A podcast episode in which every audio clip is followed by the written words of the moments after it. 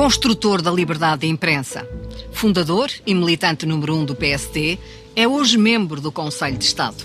Pertence à ala liberal antes do 25 de Abril e torna-se primeiro-ministro por duas vezes depois da morte de Sá Carneiro.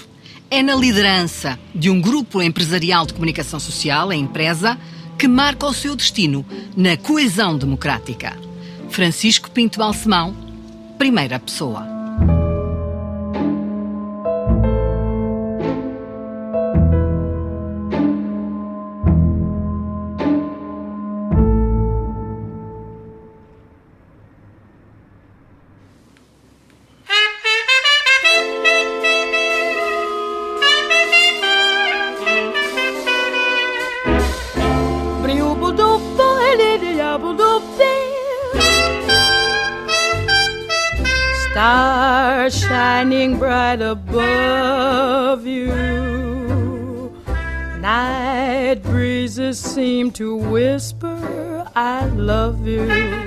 Esta sua casa é muito mais que uma casa. É um ninho de família que o acarinhou muito porque era um filho único, um neto único, sobrinho único. É verdade. E aqui vivia a minha avó, os meus tios, os meus pais e eu. Este lado paterno era oriundo da Guarda. Exatamente. Francisco Pinto. Balsemão era o seu avô. Era. Era um Jornalista também. Era um republicano, eh, empedernido, esteve metido no 31 de janeiro, e ao mesmo tempo era um homem das novas tecnologias, foi ele que levou a eletricidade e o telefone para a guarda. E por outro lado, o meu outro avô, materno, era monárquico. O meu tio, irmão mais velho da minha mãe, esteve metido nas incursões monárquicas, o tio Rodrigo. Era um avô republicano, um, e um avô monárquico também. Há um dado curioso, é que do lado materno da sua mãe é descendente de Dom Pedro IV, Sim, do Imperador do Brasil. sim. De um, affaire ilegítimo entre Dom Pedro IV e a baronesa de Sorocaba, não é? Exatamente. Sim, é verdade. Pode ser que não. Como é que isso se misturou tudo neste palacete aqui da Lapa? Aqui era basicamente família Balsemão e era a minha avó que era realmente uma, uma líder nisto tudo, a avó Luzia. Mandava nos filhos, mandava em todos nós. Nesta casa moraram os seus pais, a sua avó e o seu tio, Chico, Exato. E a tia Maria, mulher do tio maioritário, sócio maioritário do Diário Popular. Chico. Exatamente. O Francisco não estudou na escola primária, como Não, os miúdos normais. Os meus pais tinham ambos 40 anos quando eu nasci. A última esperança de haver um descendente. E então era um menino preservado e dourado. E, portanto, havia uns cuidados extremos em tratar do menino, que era eu. E estudei em casa, tinha professor de francês, aprendi francês quase a ler em francês. Tenho a impressão que antes a ler em português. Fiz o exame da quarta classe, ali na escola da Rua do Machadinho. E depois fui para o Pedro Nunes, onde desembarquei com, sem conhecer quase ninguém. Quem eram os seus colegas desse Pedro Nunes nessa altura? Um deles era aqui um grande amigo ainda e vizinho que morava aqui ao lado, João Estarrejo, o António Portugal Colasso, o António Saldeia. Quer dizer, tudo isto era uma espécie de uma aldeia, não é? E a Simone de Oliveira? A Simone andou comigo no liceu. Andámos juntos. Ela diz que o senhor só gostava das Ela loiras. tinha imenso sucesso já naquela altura. Tinha 10, 11 ou 12 anos, tinha muito sucesso. Dava tudo atrás dela. Ela era morena. É. Mas apesar de ter estudado em casa, foi alguém a quem os pais sempre puseram obrigações para conquistar. Exato. E se nascemos com alguns privilégios, temos, temos mais responsabilidades que os outros. Houve um período em que não estive no, no quadro de honra e foi uma tragédia nacional. Cá Em casa? Cá em casa e comigo e tudo isso. Porque eu não podia deixar de estar no quadro de honra. Tinha a obrigação de estar no quadro de honra. Mas serviu-me de lição, porque eu estava com umas notas razoáveis, mas nada de especial. E a partir daí puxou por mim e acabei com notas bastante melhores. Isso significa que também era alguém que gostava de gozar os prazeres da vida, era um galanteador. E também me meti muito na música, eh, o jazz, etc. Toco É um bocadinho de piano muito mal, mas toco bateria, tenho aí, tenho algumas. Pronto, não sou fantástico, mas acho que toco bem. Teve mesmo um grupo, formou um grupo. Tivemos vários grupos e, e depois também tocávamos em casa dos Pinto Barbosas, do António e do Manuel Pinto Barbosa, na garagem, todas as semanas. Para mim, a música continua a ser muito importante e, olha, semana passada estive a ensaiar o meu repertório de piano todo e depois fui para a bateria e estive ali a treinar, mecanicamente, nem pus música, nada, foi só treinar as mãos e os pés.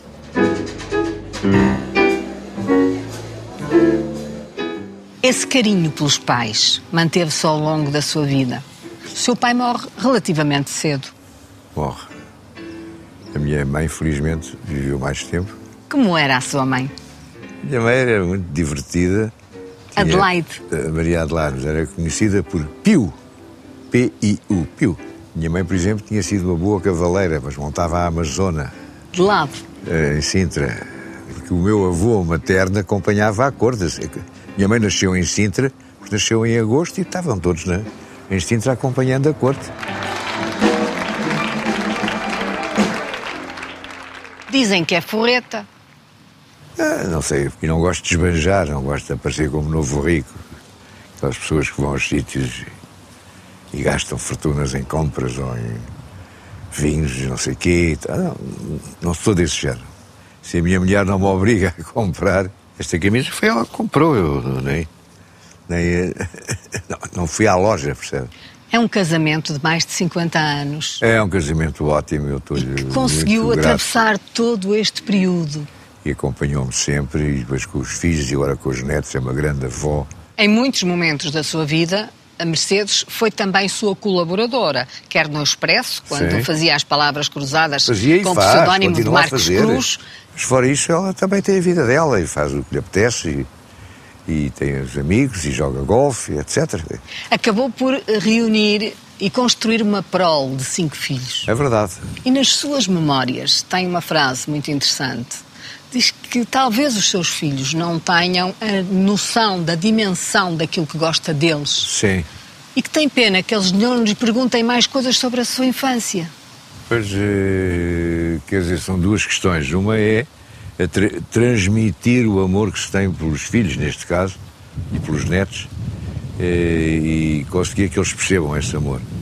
Com as memórias, às vezes que eu pensei que via histórias do- dos meus pais, dos meus tios, etc., que eu gostaria, da minha avó, das- que eu gostaria tanto de ter sabido em pormenor e que eu não sabia, que eu não sei, e que já é muito difícil ter acesso a elas, que não é uma coisa que a pessoa que eu vá impingir, chega ali, anda cá a ouvir esta história. Tem- de haver curiosidade e interesse por parte dos mais novos, não é? Qual é a marca mais impressiva que tem da sua infância? Dos meus pais, estávamos a discutir política, por exemplo, porque eles defendiam muito Salazar e o atacavam um bocado. Os meus tios era quando o tio Chico chegava de Paris e trazia o catálogo das Folies Bergère, vinham as senhoras todas nuas e eu precipitava-me para aquilo. E aquilo era uma novidade para mim, uma coisa fantástica. Estou-me a lembrar que também gostava de, com o rei Juan Carlos, o Sim. pequeno príncipe que viveu em Sim. Cascais, na Vila Giralda, que gostava de ver o livro de Goya, A Marra Desnuda. Ah, isso foi uma vez que lhe deram de presente e ficámos os dois muito excitados com ver a marra de Judas. Why haven't you? Como era essa amizade com Juan Carlos em Cascais? Era boa, não, é, relativamente profunda e, e tenho muita pena desta evolução final que ele tem tido. Como é que se tratam? Ah, eu trato o Arrastá e ele trata-me por. Olha, dos poucos que me trata por Chico. E ainda bem que eu estaria ser Chico. Se estiver na intimidade, também o trata por uma resta. Não, não trato por uma Arrastá. Trato por senhor, ou olhe. Sempre com cuidado. E às vezes também por Dom Juanito ainda. Juanito era como o pai lhe chamava. Mas era Dom, certo? Já pensou em ir visitá-lo onde ele está, em, Não, nos Emiratos Árabes? não.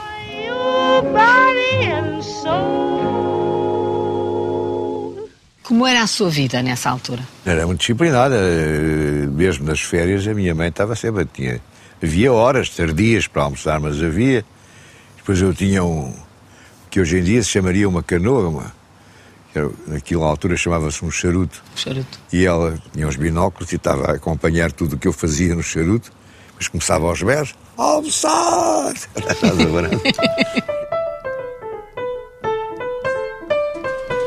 love me, leave me, let me be lonely. You won't believe me, but I love you only. I'd rather be lonely than happy with somebody else. Libertar a sociedade civil foi sempre um dos seus maiores desígnios, não foi? Sim, é um dos princípios em que eu acredito. As democracias estão necessitadas de, uma, de um apoio da sociedade civil para o funcionamento dos objetivos que as instituições clássicas já não conseguem desempenhar. Se calhar, entregar o Ministério da Cultura à Fundação Gulbenkian é capaz de ser bom. Uma das suas características é gostar de fazer o jornal uh, integralmente, desde aquilo que se designa pelo mono, sim, sim. Uh, o grafismo, a, a letra. Jornal, uma revista, ou o que for. Ou uma grelha de televisão. Que gozo é que isso lhe dá? É um trabalho criativo, é um trabalho também de, de arrumação de, de assuntos, de ideias, de, muitas vezes também pensar nas pessoas que podem desempenhar melhor alguma daquelas, daqueles objetivos editoriais. Eh, e, enfim, acho que isso é criação.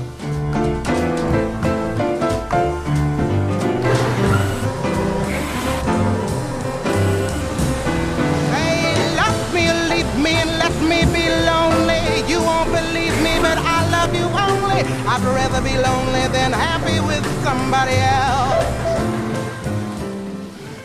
Tenho que esperar por ele. Oh, caramba. Partiste uma cadeira? Não. A sua vida atravessa décadas e atravessa transformações profundas, desde logo a Segunda Guerra Mundial, a Guerra Fria, a ida do homem à Lua. Para si, tudo começa no Diário Popular. Uh, vou para o Diário Popular, com um cargo que não existia até aí, que era secretário da direção, era que eu encontrei ali um território mais ou menos vazio. E ocupei este território. Ocupou, criando pela primeira vez, as secções, as diferentes secções nos jornais. Sim, coisa que não acontecia também em muita coisa que lia e que eu via que acontecia em, em, em jornais, em, em, empresas jornalísticas estrangeiras. Naquela altura, realmente, as pessoas em Portugal compravam muito mais jornais do que agora. Não é? É por causa do Diário Popular que o setor acaba por ser candidato a deputado. O setor foi candidato pela Ação Nacional Popular. Quando alguém propõe o seu nome a Marcelo Caetano, ele responde que sim, até porque era alguém ligado à comunicação social e que, obviamente, que interessava que estivesse sim, na ANG. Com algumas condições. A condição era não inscrever, não ser sócio, não ser militante, digamos, da Ação Nacional Popular e ter alguma liberdade naquilo que dizia eh, basta ler esses discursos que eu fiz na campanha eleitoral para ver que tinha algumas reservas sobre alguns assuntos, nomeadamente, mais uma vez, ou outra vez, a liberdade de imprensa e também em relação à gestão da chamada questão ultramarina. Descobrimos que havia ali um conjunto de pessoas que tinham as mesmas ideias e que tinham posto mais ou menos as mesmas condições para aceitarem serem candidatos. Vai incorporar um grupo chamado uh, Ala Liberal, onde se encontra com Francisco Sá Carneiro, José Pedro Pinto Leite, acreditando que a primavera marcelista iria por diante. E essas condições passavam pela revisão do Estatuto Ultramarino, das colónias, certamente a passavam pensar numa por, federação. Por uma revisão constitucional também, e passavam por iniciativas legislativas, como foi o caso da lei de imprensa, que apresentei que senhor, com, com, com Francisco Sá Carneiro, foi toda praticamente chumbada. A partir daquela nova lei de imprensa, que foi a que era a lei do governo, não era a nossa, eh, os diretores do jornal puderam ser nomeados pela empresa e não pelo. não tinham de ter a aprovação do governo. O que lhe deu força para Exatamente, fundar o Expresso. E que me permitiu ser o diretor do Expresso. Mais tarde. O senhor teve, e os, os deputados da ala liberal, algumas experiências eh, interessantes e que contribuíram para, pelo menos, agitar as águas. Por exemplo, quis visitar e visitou os presos Sim, políticos em fomos Caxias. três, não foi a ala liberal mais uma vez, não foi? Francisco Sá Carneiro, Correia de Cunha e eu. E, com grandes dificuldades conseguimos a autorização e fomos a Caxias e visitámos os presos políticos. Fiz-lhe essa pergunta porque, obviamente, que essa visita aos presos políticos em Caxias capitalizou também dentro da redação do Diário Popular. Mas também me arranjou alguns problemas com o acionista maioritário, que era o meu tio Francisco, o meu tio Chico, que no projeto de lei de imprensa não gostou que aparecessem os conselhos de redação, os estatutos, os estatutos editoriais. editoriais, etc. É o Diário Popular que lhe dá essa consciência uh, social, cívica e até de cidadania que lhe permite uh, depois ir por esse caminho na, na política?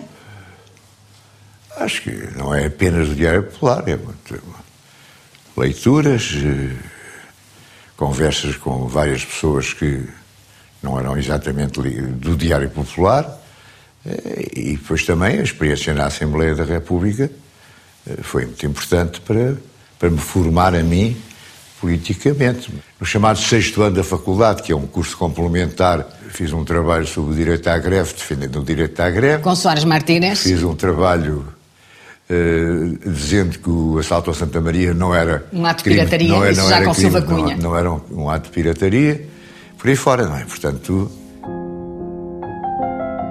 Como é que Marcelo Caetano reagiu quando percebeu que, afinal, o homem que ele tinha proposto para a ANP estava do outro lado?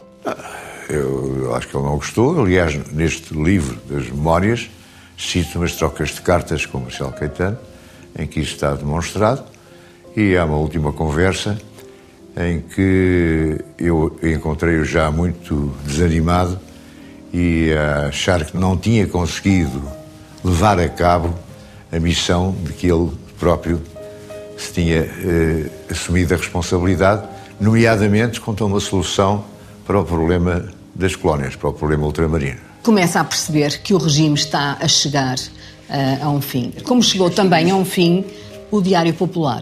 O seu tio vende as ações Sim. do, do Diário Popular ao grupo de Miguel Quina. Que importância teve essa perda do Diário Popular para Ah, eu si tive na muita altura? pena e houve uma parte sentimental e de solidariedade para comigo, que me honrou muito, mas que agravou também o meu desgosto.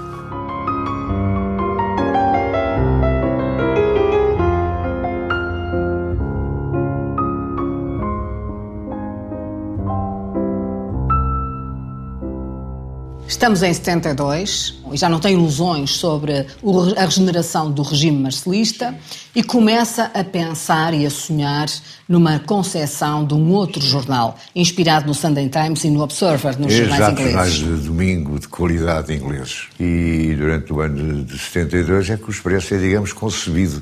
As cotas da administração são muito repartidas, o senhor tem a maioria, mas ah, há uma pequena cota para Marcelo Rebelo de Sousa, de 1%, creio eu. E nem chega, Ah, zero Nem chega. António Guterres também. E António Guterres, a me- a mesma, a mesma percentagem. Já se distinguiam, tinham acompanhado com muito interesse o que se passava com a aula liberal, portanto eu conhecia-os daí e achei que eram pessoas válidas que valia a pena tentar cativar para a ideia do Expresso. Rapidamente, Marcelo Rebelo de Sousa passa de administrador a jornalista. Sim, ele realmente na parte da administrador delegado não foi um grande homem de contas e de, gestão, mas vai cada vez mais trazendo caixas, trazendo notícias, trazendo ideias interessantes. Sá Carneiro tem uma coluna que se chama Tem. Visto. Tem uma coluna que se chama Visto, que é tão cortada que ele, à altura quer desistir. Então aí arranjamos para uma solução, é que ele passa a fazer só uma vez por mês. A coluna Visto aguenta-se e o, e o Chico Sacaneiro ficou. 25 de abril de 74, eu já morava na Quinta da Marinha e a primeira coisa que faz é ir para o Terreiro do Passo. Claro, porque eu tinha percebido que era no Terreiro do Passo que estavam a passar as coisas. E é isso, sou jornalista, não é? Portanto, vamos a isto, vamos ver. E vou para o Terreiro do Passo e encontro lá um, um conjunto de militares que o comandante diz: Deixa passar que é dos nossos. Fiquei satisfeito, subi a avenida, fui para o Expresso. Depois começaram a chegar as pessoas. Aliás, também esteve depois no 11 de março no Rallies, o que significa essa Sim. sua vontade de estar sempre em cima Com do acontecimento no terreno. quando, quando está, quando se tem funções jornalísticas, é para ir para o terreno, não é para ficar sentado no gabinete. Não faz sentido nenhum isso. Como é foi a efervescência no- na Duque de Palmela, na redação do Expresso, nesse dia? Ah, Foi interessante, porque começaram a chegar pessoas dos mais diversos quadrantes que queriam saber coisas, não é? Por exemplo, Jorge Eu- Sampaio? Jorge Sampaio, que era nosso vizinho ali, o escritório dele era também do Palmela, as pessoas mais diferentes ficaram, enfim, achavam que ali havia mais informação do que na rádio ou do que na televisão e, portanto, queriam beber do fino, como se costuma dizer. E quando começa o PREC? Começas a sentir que há uma pressão quase de censura outra vez para limitar determinadas notícias e há também a ocupação dos meios de comunicação social que existiam anteriormente, Diário Notícias, por exemplo, por eh, elementos claramente ligados ao Partido Comunista e aos seus aliados dentro do MFA. Ao 11 de março, e eh, a partir daí as nacionalizações eh, e o jornal começa não só a sofrer, enfim, a censura, pressões, mas também pressões. pressões económicas porque a publicidade tinha terminado. Sim, a publicidade, mas pressões políticas e pressões eh, da Quinta Divisão e de. Eu fui chamado à Quinta Divisão, por exemplo, é só para me terem medo. O setor, a determinada altura, também tem a ideia de que podem assaltar o expresso, era a Sim. expressão. E há um dos militares, creio que é Vitor Alves, que lhe dá uma arma e que lhe Sim. pr- diz como se deve defender. Isto é Sim. verdade? É verdade. No verão quente de 75. Sim, já estamos em 75. E, e nesse caso, essa noite, foi a garantia que íamos ser invadidos. E se é assim, eles que venham, mas eh, não entram de qualquer maneira. Estava preparado para tudo. É, é, assim contado agora parece uma filme, um filme de cowboys, mas naquela Mas altura não aconteceu. era. Naquela altura não era. Era a sério. Tudo isto acontece ao mesmo tempo que o senhor Issa Carneiro e Magalhães Mota fundam o PPD. 6 de maio de 74. Posicionado no centro-esquerda. Sim, PPD, que se chamou PPD porque já havia pintado nas paredes dois partidos sociais-democratas. É Ruben A. que dá o nome É, é o do PPD. Anderson Leitão, o Baná. E creio que é Marcelo Rebelo de Sousa que redige o comunicado da fundação do partido. Sim. Como é que se tratavam nesse início do PPD eh, entre companheiros? Era por camaradas.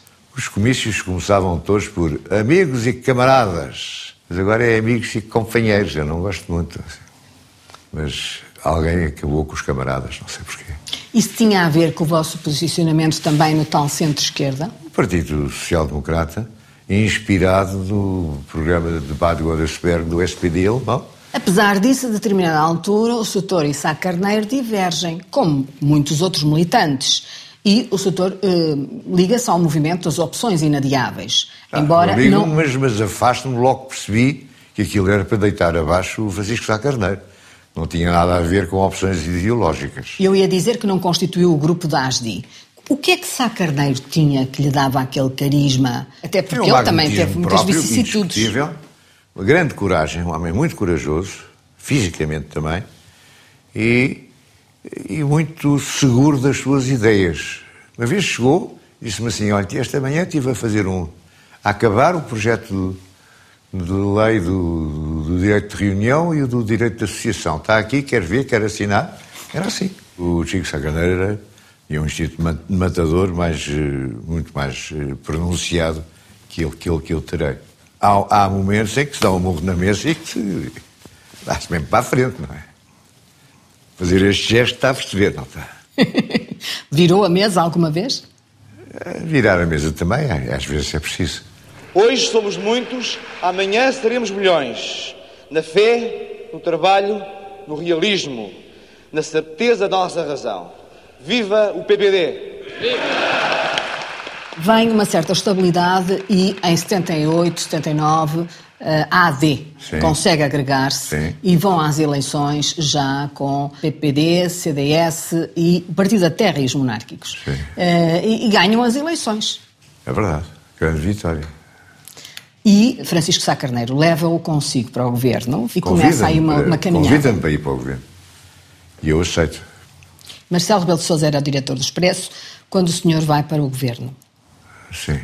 Como é que foi essa coabitação entre esse expresso, essa comunicação social agora livre e o primeiro governo da AD? Não foi sempre tranquila. Houve muita coisa que o Expresso fez com a qual eu não concordei, mas eu sempre tinha defendido a independência do poder político e do poder económico perante os meios de comunicação social, sendo eu poder económico como acionista do Expresso e sendo eu poder político porque estava no governo, era um grande momento de dar provas da minha daquilo da, da minha coerência e acho que fiz sempre isso. Esse facto enervava mais Sá Carneiro ainda. O Francisco Sá Carneiro tinha dificuldade em perceber que eu não, não interviesse. Hum. E eu explicava-lhe que tinha de ser coerente.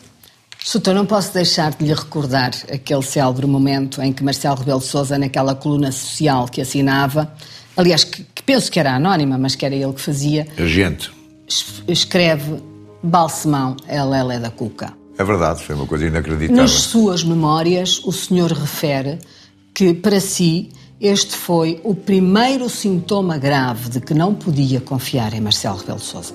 Sim, sobretudo, sim, aquilo, além de mau gosto e de ofensivo, de uma criancice e de uma infantilidade que eh, dificultavam a confiança. Mas acaba por levar Marcelo Rebelo de Sousa mais tarde para o governo. Para ter mais perto de mim. Alguém lhe disse nessa altura que era como levar o veneno para dentro do próprio Sim. governo. É o que o senhor diz nas suas memórias. Sim. é Acabou por ser assim? Eh, Vamos lá ver, há partes positivas, mas também houve partes negativas. No meu livro de memórias, eh, destaco uma, que foi o ele ter saído do governo na semana imediatamente anterior às eleições autárquicas, que para mim eram fundamentais por todas as razões. é? Apresentou a demissão Apresentou a demissão, e ficou de não dizer nada à comunicação ficou de social. não dizer nada e disse. Tão simples como isso. E esta parte eu não posso perdoar, como calculará.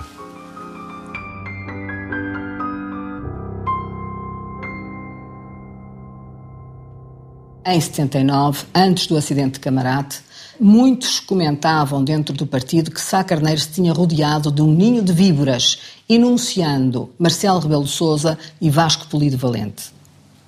Tanto quanto eu acordo, sim. Porquê que Marcelo Rebelo de Sousa faz tanta confusão no meio político? Porque é que o escorpião da lenda mata a rã?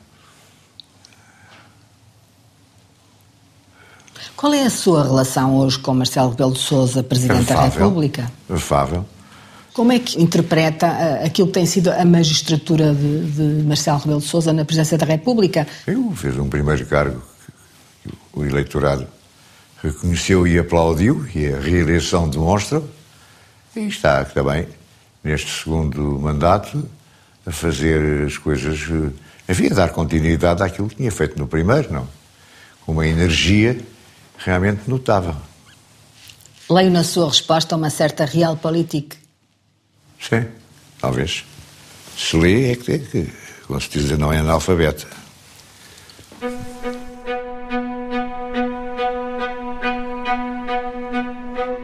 Há um período na história da sua vida que é a morte de Francisco Sá Carneiro. Eu estava no Porto, estava à espera que o avião em que ele iria chegar aterrasse e de repente tenho esta informação completamente inesperada, como é evidente, e de choque. E, e ainda, não, ainda não sei como é que eu consegui que um senhor muito simpático que estava ali numa avionete, estava ali não sei como, também não me pergunto, que eu aí fiquei toldado, não é?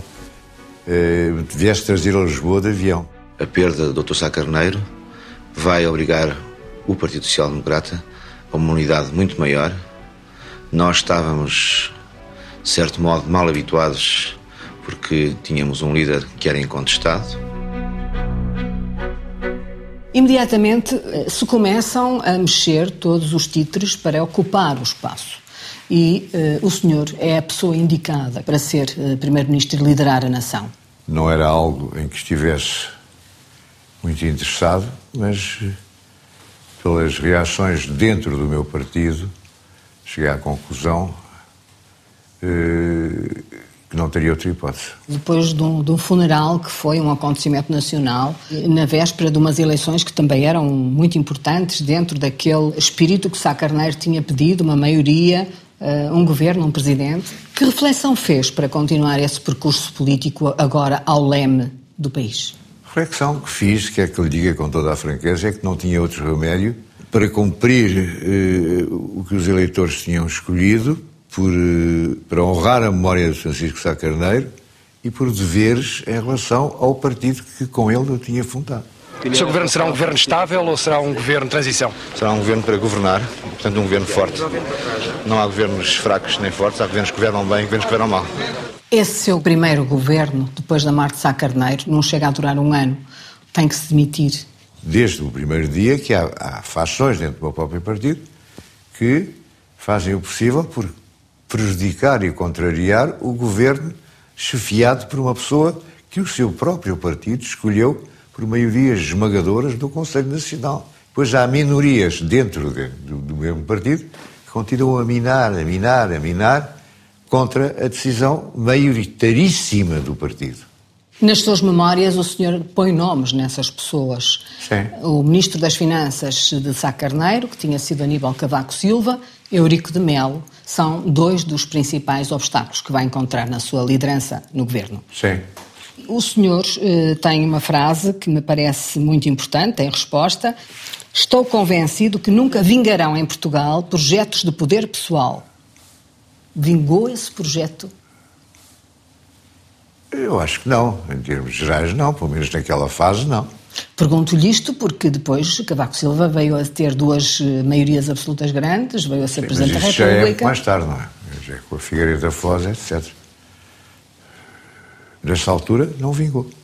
Se quer interpretar a expressão como eh, uma preocupação grande de eu, eu, eu, nesse sentido eu diria que sim. Também não foram fáceis as suas relações com o Presidente da República da altura, Ramalhianes. Não, tiveram altos e baixos. Houve uma altura em que as vossas audiências eram gravadas. Foi uma decisão dele. Porquê? Durou, que durou dois meses ou três, não sei. É melhor perguntar-lhe ele, nunca percebi. A explicação foi que eu, quando saía, dava aos jornalistas versões diferentes do que tinham acontecido ali dentro e que isso era bom. Não sei. Nesta fase consegue uma vitória importante, que é a revisão constitucional. Eu penso que esse foi um dos aspectos mais positivos de- da minha governação como Primeiro-Ministro. Portanto, a revisão da Constituição era fundamental. O fim do Conselho da Revolução como órgão de soberania, Então, por que se demitiu? porque tinha cumprido a minha missão, não queria mais. Cavaco Silva critica a sua política económica e diz que vai levar a uma tragédia. E quando o senhor se demite, o semanário O Jornal escreve o discurso de despedida de Balsemão é uma peça que ficará para a história. Pela primeira vez, chamou quase todos os nomes às coisas e terminou dizendo que quem com ferros mata, com ferros morre. Sim. É verdade. Disse isso. É, uma, é, um, é um ditado popular. Não? é? Tem vindo a assistir a essa morte dos seus adversários, morte política, obviamente. Não, não de todos, mas de alguns. Estava farto de traições. Já não era.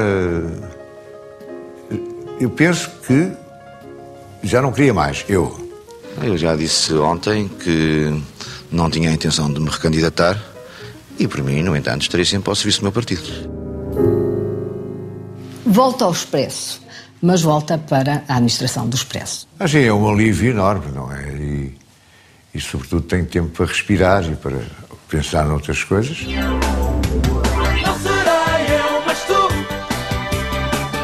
O que é que eh, lhe traz a televisão privada? Traz uma, uma alternativa à televisão pública, traz a, a concorrência com, com- com a televisão pública, que era monopolista, e penso que tudo isso foi positivo para os espectadores. Pergunto-lhe isto porque é, um, é maioritário e eh, não tem sido fácil fazer este percurso. Eh, eu estou agora a referir-me ao fenómeno que constituiu a ongoing. Descreve no seu livro esse fenómeno, dando a entender ao leitor as vulnerabilidades da relação entre a democracia, a política e a economia no Portugal moderno. Para mim, não queria perder muito tempo com esse fenómeno da ongoing. Eh, acho que o que tenho visto recentemente de entrevistas e de declarações O senhor perde muito tempo com é, ele no livro. é suficientemente elucidativo para mostrar que categoria de pessoas e de organização aquilo é, e portanto não apetecia sujar as mãos com este tema. Do lado do castigo moral, penso que já está vindo a acontecer com todas estas tristes figuras que temos tes- testemunhado por parte do Nuno Vasconcelos. Como é que acha que vai conseguir manter a maioria do seu grupo económico neste tempo adverso? Nesta altura não precisamos de, de- de mais dinheiro de acionistas e, e quanto a, se eu, quando eu se, como dizia outro, ou quando eu morrer, eh, já está assegurada em termos do meu testamento, uma maneira de manter a família coesa, se assim o desejar.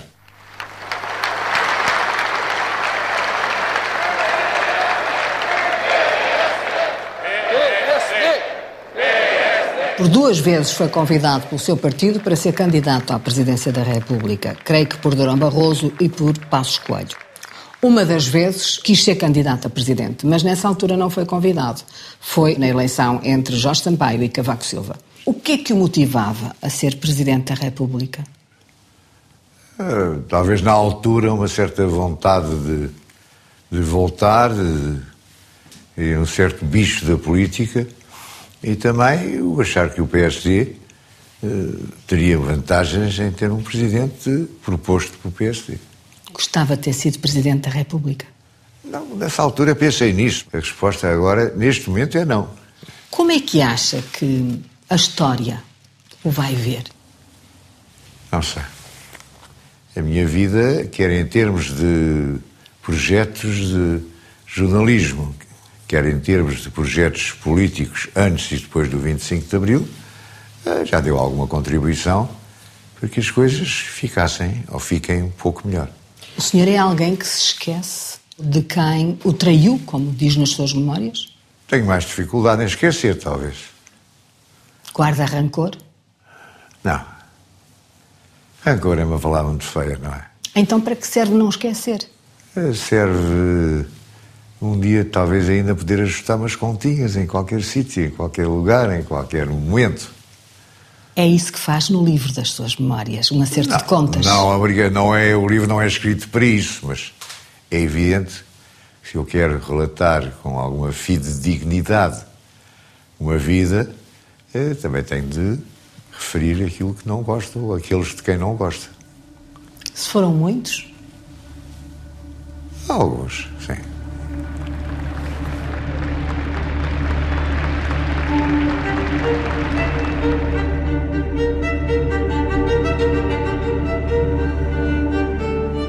Vá, vamos a isto.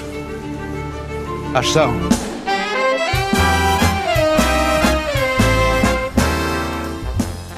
era verdade que só gostava das loiras. Não, havia umas loiras que eu gostava bastante. Ainda hoje sei quem são. Elas ainda andam aí.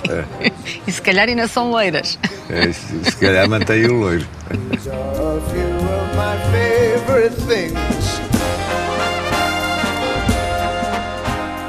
Aqui era o chafariz das suas brincadeiras. Sim. Lembro-me de fazer equilíbrios à distância, à volta. Estava a apetecer fazer agora, mas não faço.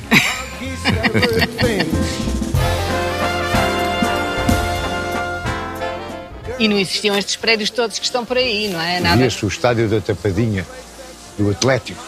Quando o Atlético media gol, ouvia-se. "Ah!" A ver, o que isto, o que isto já mudou.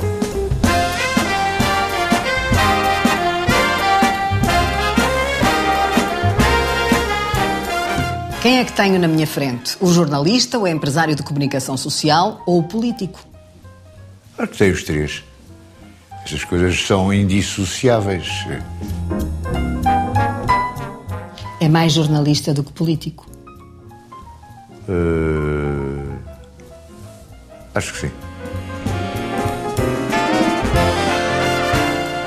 Como responde àqueles que, que dizem que não tinha carisma para ser eh, primeiro-ministro ou, ou até político de primeira linha, como chegou a ser? Ah, Não respondo. Então, ainda hoje em dia, ainda muito menos. These are a few of my favorite things.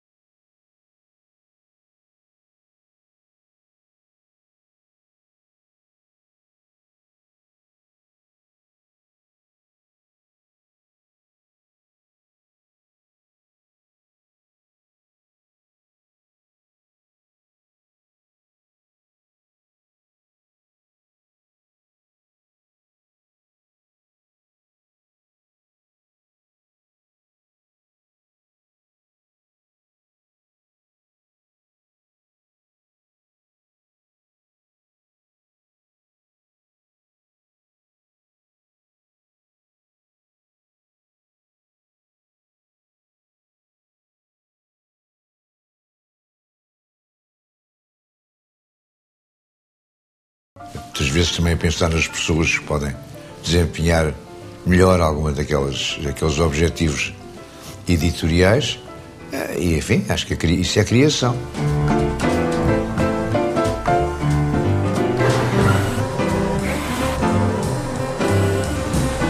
Hey, love me